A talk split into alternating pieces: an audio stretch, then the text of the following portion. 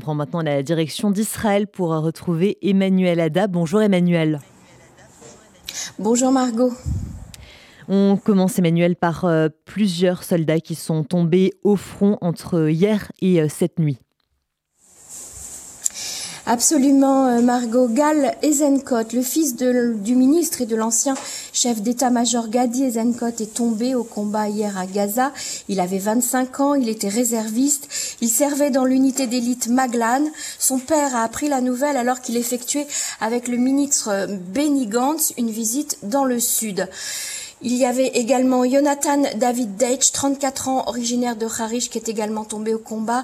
Et cette nuit, euh, Kobi Dvash, 41 ans, réserviste de Tibériade, et Elial Meir Berkovitch, 28 ans, réserviste de Jérusalem. Un agriculteur israélien d'une soixantaine d'années également été tué par un missile anti-char tiré depuis le Liban par le Hezbollah.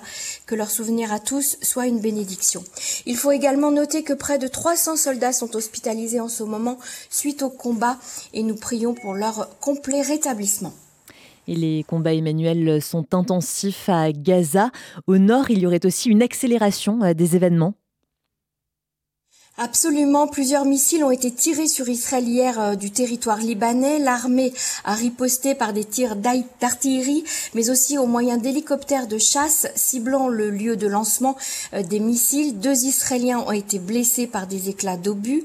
Des avions de combat de l'armée de l'air ont attaqué également une série de cibles du Hezbollah sur le territoire libanais, parmi lesquelles des positions de lancement et des bâtiments militaires. Et puis à Gaza, dans le sud, les combats sont intensifs. Younes et aux alentours, un incendie géant s'est déclaré dans le nord de la bande de Gaza suite au bombardement. Et puis vous avez pu voir ces photos dans la presse. Les terroristes du Hamas sont en train de se rendre par centaines. Ils ont été faits prisonniers euh, par Tsahal.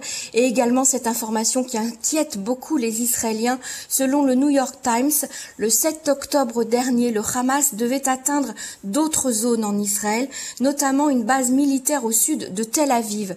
La carte détaillé de cette base a été retrouvé dans un des ordinateurs d'un des commandants euh, du Hamas. Israël a ouvert une enquête pour découvrir comment le Hamas a pu obtenir ces détails sur des cibles importantes. Et il semble aussi, Emmanuel, que les Gazaouis commencent à exprimer de la révolte contre le Hamas.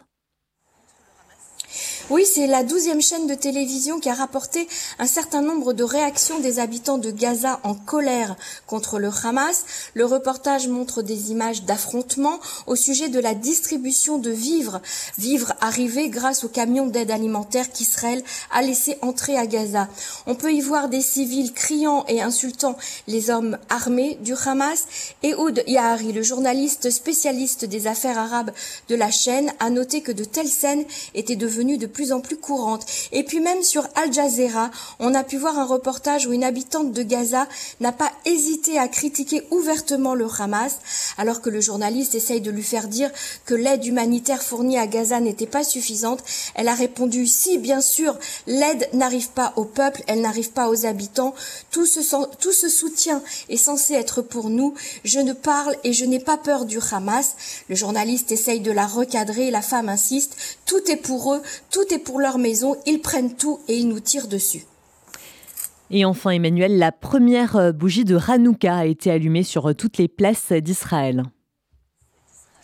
Absolument, cette fête qui est toujours bien suivie en Israël et aujourd'hui plus que jamais pour son message si fort, apporter de la lumière et faire reculer l'obscurité. On n'oubliera pas ces trois images particulières. Tout d'abord, l'allumage de 138 Hanoukiot devant le mur euh, de Jérusalem et devant la photo de chaque otage détenu par le Hamas. À Tel Aviv, les familles des otages allumant ensemble la première bougie. Et puis à Gaza, place de la Palestine, une Hanoukia géante a été allumée pour les soldats de Tsahal au combat. Merci beaucoup Emmanuel Ada pour euh, toutes euh, ces précisions. À la semaine prochaine et très bon week-end à vous. Shabbat shalom à tous. Merci Margot.